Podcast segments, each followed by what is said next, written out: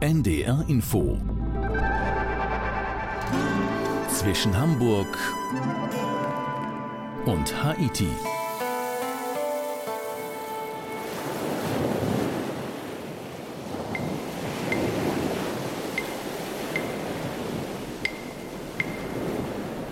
Dies ist mal wieder eine Sendung mit dem Blick in eine Welt, eine Region dieser Welt, die für die Reisenden, die Urlauber zumindest etwas Paradiesisches hat.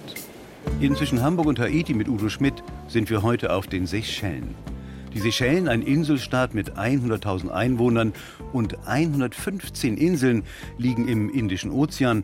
Vor der Küste Ostafrikas in der Nähe, wenn man davon Nähe sprechen kann, liegen Madagaskar, Mauritius, La Réunion. Und für uns war Steffen Schneider dort. Hallo Steffen. Hallo Udo. Steffen, welcher, kann man schon sagen, glückliche Umstand hat dich auf die Seychellen gebracht? Das war natürlich rein beruflich. Ich war für die NDR-Sendung Mare TV dort als Autor und Regisseur.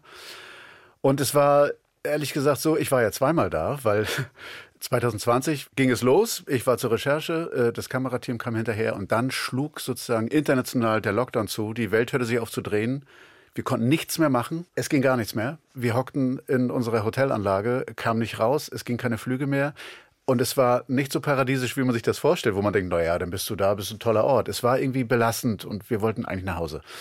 Dann hat die Produktion uns das ermöglicht. Wir flogen nach Hause und dann habe ich zwei Jahre lang Kontakt gehalten zu allen Leuten dort, die ich schon kennengelernt hatte. Und dann hat es wirklich nach verschiedenen Versuchen irgendwann zwei Jahre später geklappt. Und dann waren sie alle wieder da und das war sehr nett, ein, ein großes internationales sehr Zusammentreffen. Schön. Da haben sich viele gefreut, das glaube ich. Und das Paradies im Lockdown, das ist dann ja auch nicht mehr so richtig schön, nicht nee. ganz genau.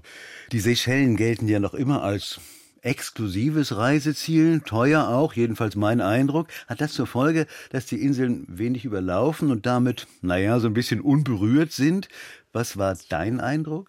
Es kommt ganz drauf an. Es gibt ja die inneren Seychellen, also die drei Hauptinseln, Mahé, Ladique, Pralin, die dann immer kleiner werden. Also Mahé ist die größte Insel. Dort ist schon richtig großer Tourismus, weil es ist halt für alle Preiskategorien was dabei. Die Condor fliegt ab Düsseldorf und bringt Pauschalurlauber hin, die können in Hotelanlagen äh, äh, bleiben. Der Individualreisende kann wandern gehen und in einer kleinen Berghütte wohnen äh, bei privaten Leuten, das ist dann billiger. Und es gibt natürlich den ganz, ganz teuren Tourismus auf den äußeren Atollen, wo man wirklich nur mit dem Hubschrauber hinkommt und das ist dann sehr, sehr, sehr teuer und aber auch sehr, sehr, sehr exklusiv. Das war so ein bisschen das, was ich im Kopf hatte, genau. Und das prägt ja auch so die Bilder, die man im Kopf hat von den Seychellen. Das sind ja lange, weiße Strände, Palmen, die sich zum Wasser hinneigen. Steffen, was sind die Seychellen denn für dich mit deinen Worten? Also es ist ein wirklich eine faszinierende Inselwelt. Bergig, Dschungel, Regenwald. Wenn man will, kann man dort alles finden, was man so auch im Katalog sieht. Ne? Man fährt man auf eine Außeninsel, hat man diese Granitfelsen am Strand, also tatsächlich türkises Wasser, glasklar. Kleine Zitronenhaie äh, schwimmen darum, Schildkröten. Es ist ein Paradies. Also wirklich, in der Hauptstadt Victoria ist es quirlig wie überall in Hauptstädten, auch auf Inseln.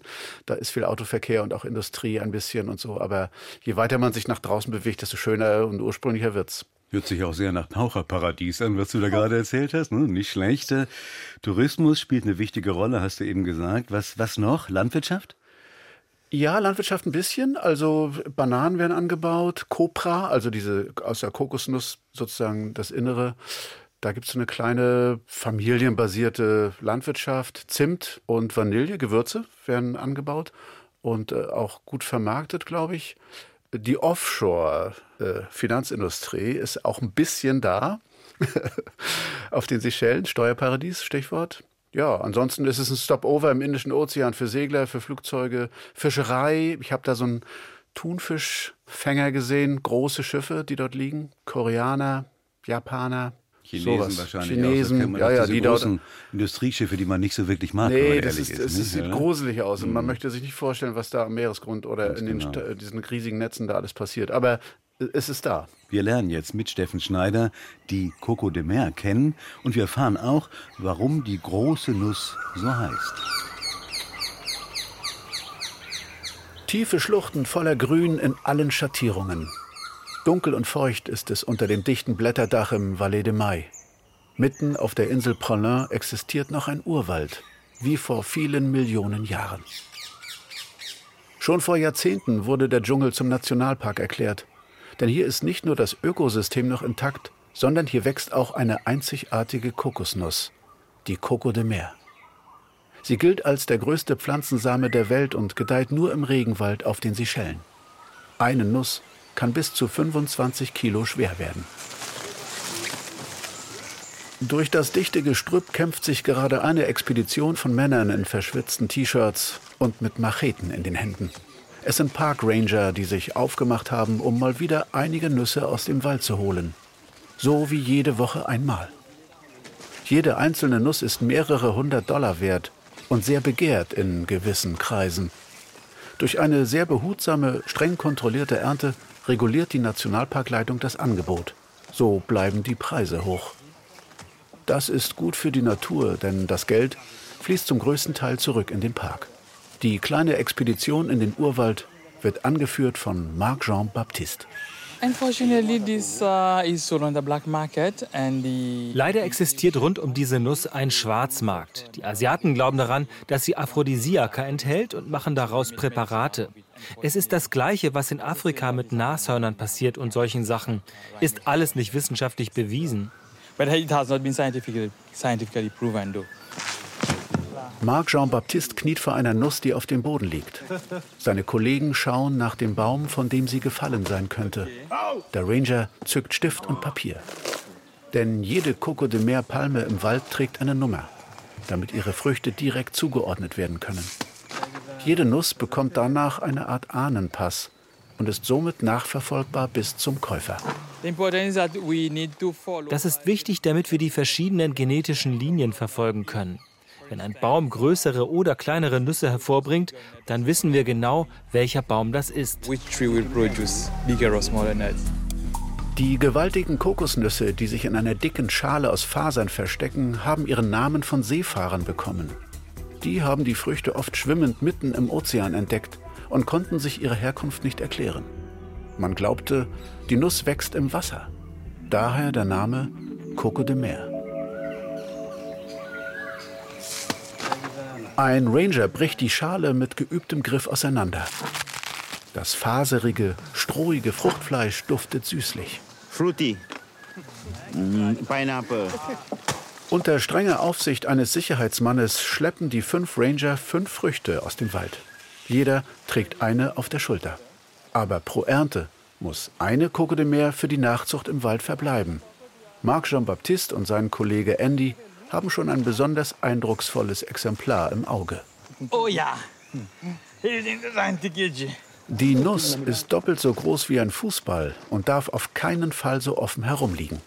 Deshalb sammeln die beiden Männer große abgefallene Palmwedel und bedecken damit das Prachtstück, damit die wertvollste Kokosnuss der Welt nicht in die falschen Hände gerät, sondern ganz ungestört keimen und Nachwuchs liefern kann.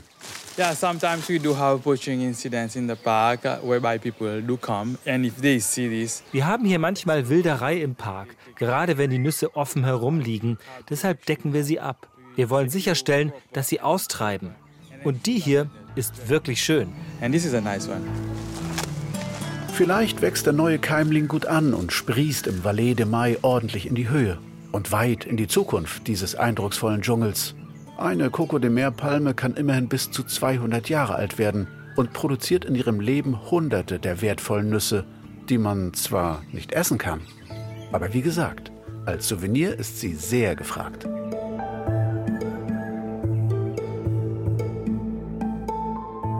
Das Souvenir Coco de Mer. Steffen, wir sind gleich mit dir im Hafen von Mahé, der Hauptinsel der Seychellen.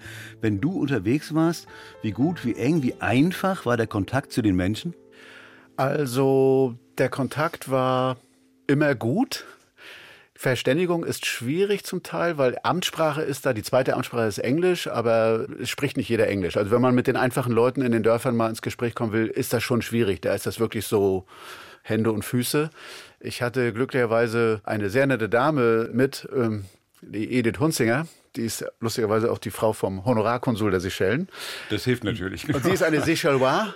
Und äh, sie hat mir sehr geholfen und das war sehr herzlich und sehr lustig. Und mit ihr gingen alle Türen auf und sie konnte mit den Leuten Kreol sprechen und das war ganz wunderbar. Ansonsten eine riesen Hilfsbereitschaft, eine sehr große, so eine Südsee-Freundlichkeit irgendwie, sowas, sowas Unverstelltes, total herzliches und offenes. Schön, kreolische Lässigkeit irgendwie. Und wenn man, wie du jetzt dort ja beruflich unterwegs ist als Journalist, dann braucht man ja eigentlich auch mal Übersetzer. Das kennt man ja. Also von daher ist das ja auch richtig, was du da beschreibst. Gilt nicht für Touristen, aber wenn man sich mit Händen und Füßen verständigen kann, ist ja auch ganz schön. Touristen, Stichwort. Die Hafenszene, die du gleich beschreibst, kommen wir gleich hin. Ist das so echtes Leben, Alltag oder gibt es da auch so was, sagen wir mal, so Folklore für die Urlauber? Nee, eigentlich nicht. Also die Urlauber fahren mit Schnellfähren von Insel zu Insel mit so Katamaranen, Kokoket.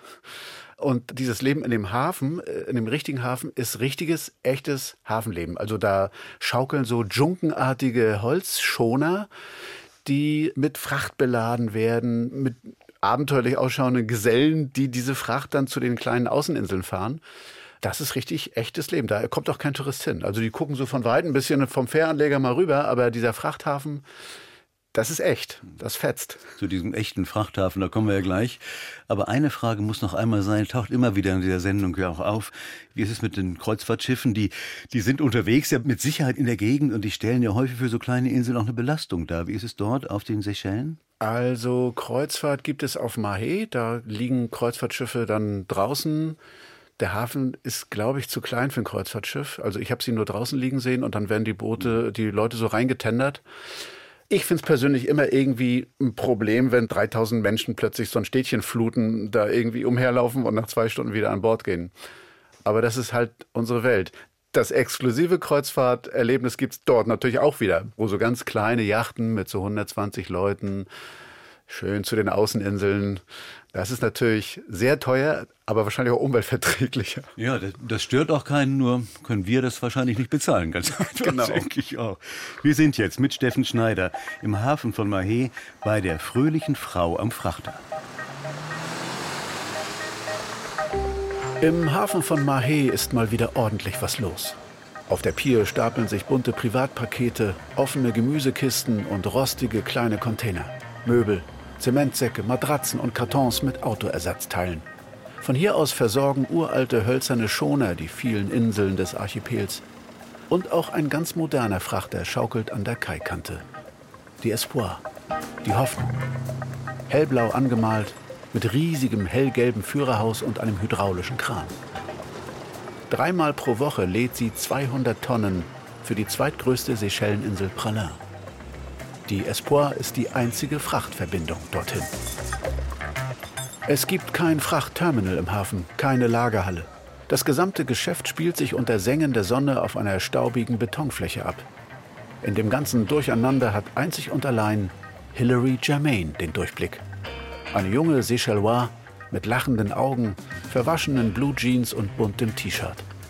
Hilary residiert auf einem Plastikstuhl unter einem Sonnenschirm in der einen Hand hält sie ihr Telefon, mit der anderen schreibt sie Nummern und Adressen in ein Buch.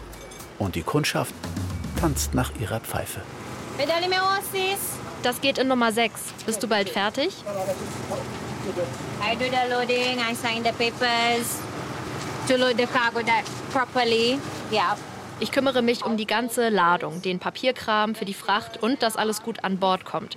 Haushaltsartikel, Essen, Gemüse. Ich schreibe alles auf und ich passe auf, dass alles bezahlt wird und nichts verloren geht. Den ganzen Vormittag dirigiert sie ihre aufgeregte Kundschaft auf der Pier. Gabelstapler sausen hin und her. Ständig stoppen neue Autos und irgendetwas wird ausgeladen. Alles steht dann im Weg. Aber Hillary beherrscht das Chaos. Mit energischem Schritt läuft sie durch das immer größer werdende Labyrinth der Paketstapel. Dein Paket kannst du da hinten hinlegen, wo auch die Farbeimer stehen. Bist du der von UPS? Nimm das da weg und leg es bitte darunter. In ihrem Freiluftbüro muss Hillary einen kühlen Kopf behalten. Bis mittags. Dann soll die Espoir abgefertigt sein. Ein straffer Fahrplan. Deshalb steht Kapitän Daniel Rose auch immer selbst oben am Ladekran. Ein junger Bursche mit sehr dunkler Sonnenbrille und kurzgeschorenen, rabenschwarzen Haaren. Behutsam zieht er an den Steuerhebeln der Hydraulik. Mit sanftem Schwung schwenkt er eine Palette Getränkekisten in den Laderaum. Now it's a bit risky and tricky. Ist nicht so einfach. Die Trimmung ist wichtig. Die schweren Sachen müssen als erstes rein. Gleich morgens.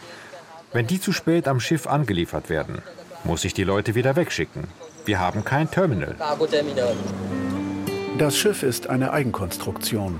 Der Rumpf besteht aus Kunstharz und Glasfaser. Vor 15 Jahren begann Daniels Vater mit dem Bau. Da war Daniel noch ein Kind. Jetzt ist die Espoir der ganze Stolz der Familie Rose.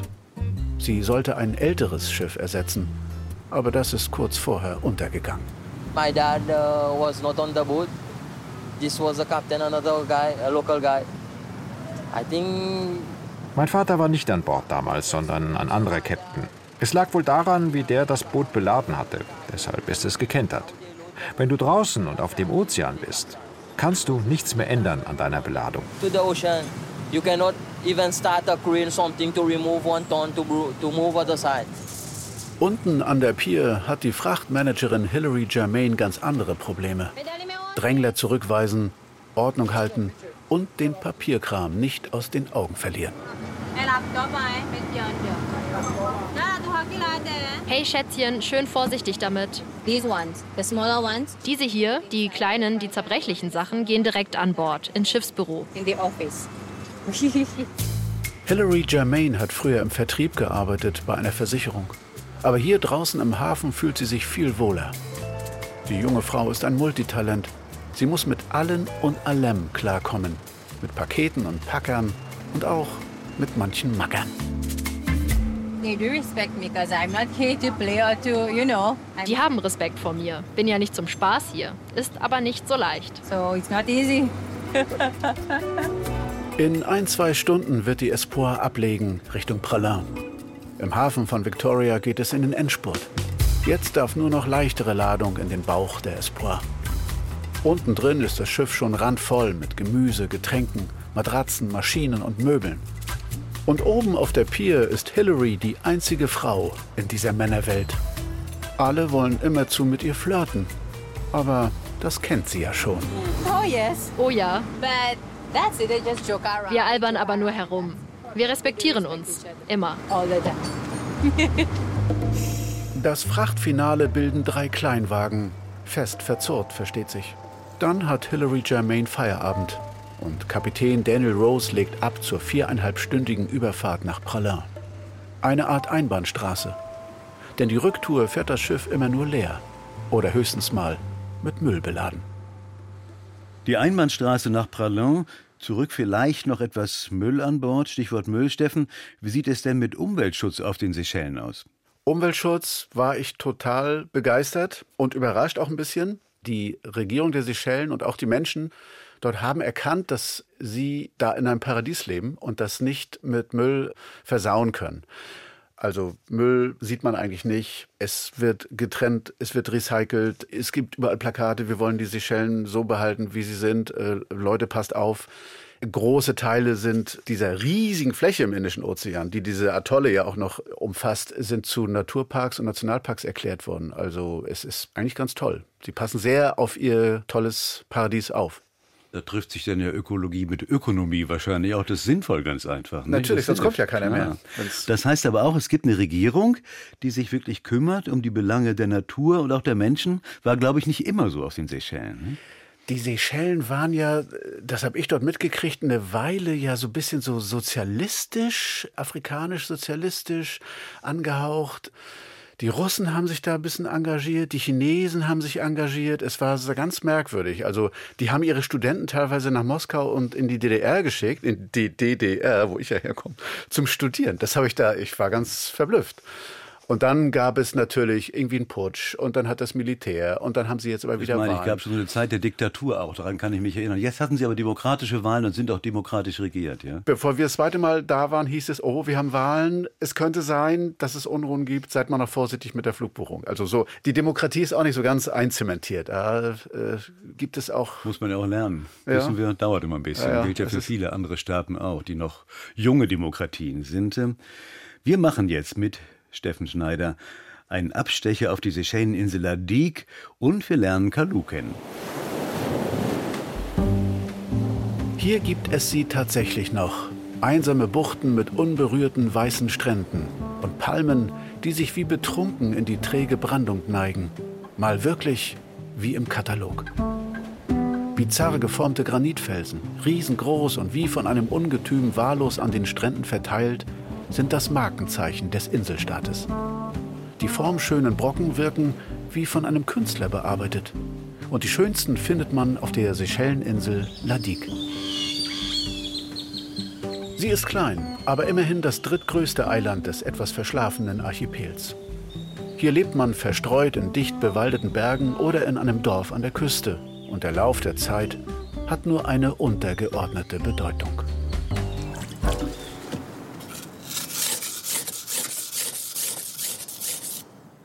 Der Schleifstein in der Werkstatt von Sony Jacques ist schon ziemlich abgenutzt, denn er gebraucht ihn täglich. Er wetzt ein altes Küchenmesser. Die Klinge ist schon recht schmal geworden mit der Zeit.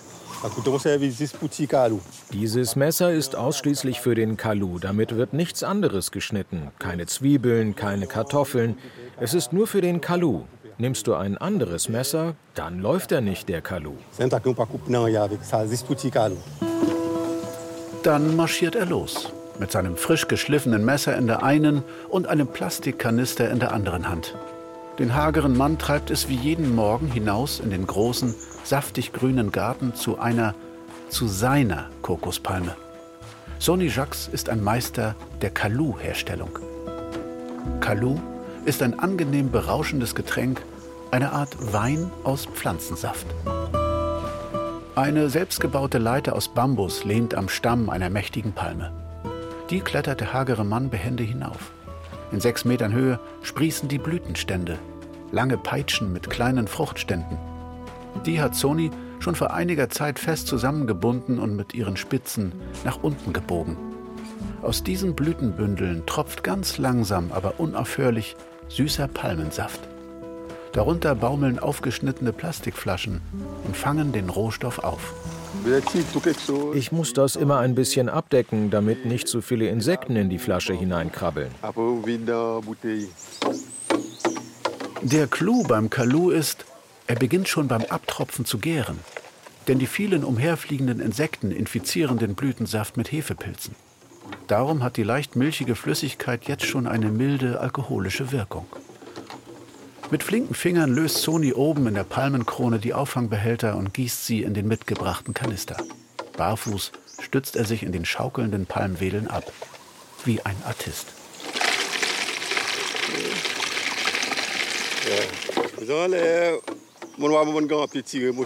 Ich habe das Kaluzapfen schon als kleiner Junge gelernt.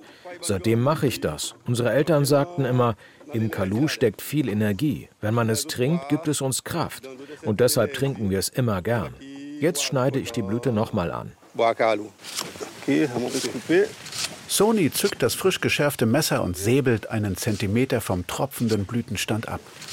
Durch den frischen Schnitt läuft der Palmensaft besser. Dann klettert er wieder hinunter. Am Abend sind die Auffangflaschen schon wieder voll. Dann wird Sony erneut kommen und Saft abzapfen. Es ist fast wie im Schlaraffenland, wo Milch und Honig unaufhörlich fließen. Ein guter Baum bringt sechs bis sieben große Flaschen pro Tag. Das ist wirklich ein guter Ertrag. Sony Jacques schleppt seine Palmweinernte nach Hause. In dem abgegriffenen Kanister schwappt ein Geschenk der Natur. Leicht süßlich, frisch, mit berauschender Wirkung. Der Kalu ist eine Art Nationalgetränk auf den Seychellen. Mit einem aus einer zerschnittenen Colaflasche gebastelten Trichter füllt Sony den Saft zu Hause in alte Weinflaschen um. Hier kann der Kalu noch ein paar Tage reifen. Und der Alkoholgehalt steigt dabei. In einem Regal in dem dunklen Schuppen drängen sich gefüllte Buddeln und produzieren unaufhörlich feinen Schaum, der aus ihren Hälsen steigt. Es gärt in ihnen. Und ein hefeartiger Brauereigeruch wabert durch die Hütte. Alt wird das süffige Zeug bei Sony nie, denn er versorgt das halbe Dorf mit dem köstlichen Kalu. So war es schon immer auf Ladik. In der Vergangenheit gab es ja kein Bier, da hat man Kalu getrunken, auch schon vormittags und mittags. Es gab ja keinen anderen Alkohol. Das ist wie im Paradies, wenn man Kalu trinkt. Dann steht plötzlich Kundschaft vor Sonys windschiefer Schuppentür. Ein durstiger Nachbar. Man kennt sich. Hallo, hallo. Hast du heute Kalu zum Verkauf? Klar habe ich welchen. Hab immer Kalu. Aber komm mir nicht mit dem Süßen. Ich mag nur den reifen, etwas stärkeren, der schon vier Tage steht. Das süße Zeug mag ich nicht.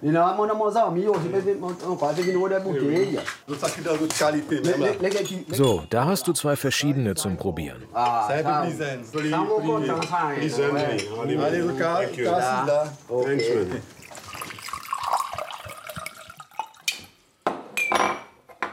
»50 Rupien nimmt Sony für einen Liter Kalu. Das sind ungefähr drei Euro. Und ein kleiner Plausch am Rande ist umsonst. Die beiden Männer lassen sich auf einer Bank im Schatten nieder, füllen sich kleine Gläser mit dem milchigen Saft und nippen bedächtig daran. Ich erinnere mich noch gut, als wir Kinder waren. Da haben wir immer mal ein kleines Gläschen bekommen. Das reinigt den Körper, den Magen. Zwei, dreimal im Monat haben wir das gemacht. Wir haben es als Medizin genommen. Und schmeckt doch gut, oder? Ja. Ja, super.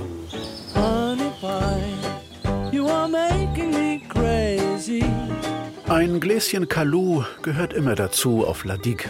Vielleicht ist es auch deswegen immer so friedlich und entspannt auf der Insel.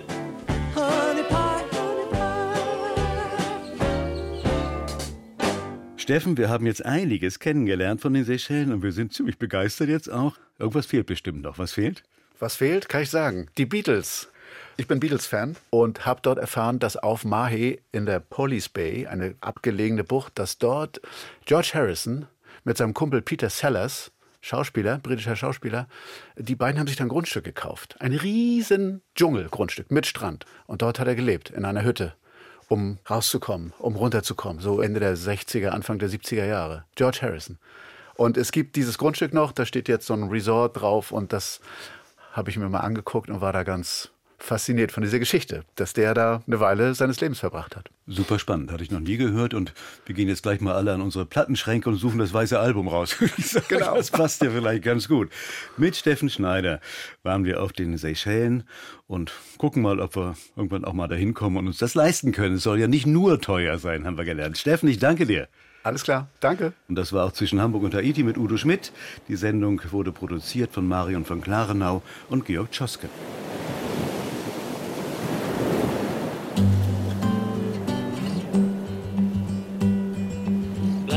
Singing in the dead of night. Take these broken wings and learn to fly all your life. You were only waiting for this moment to arise.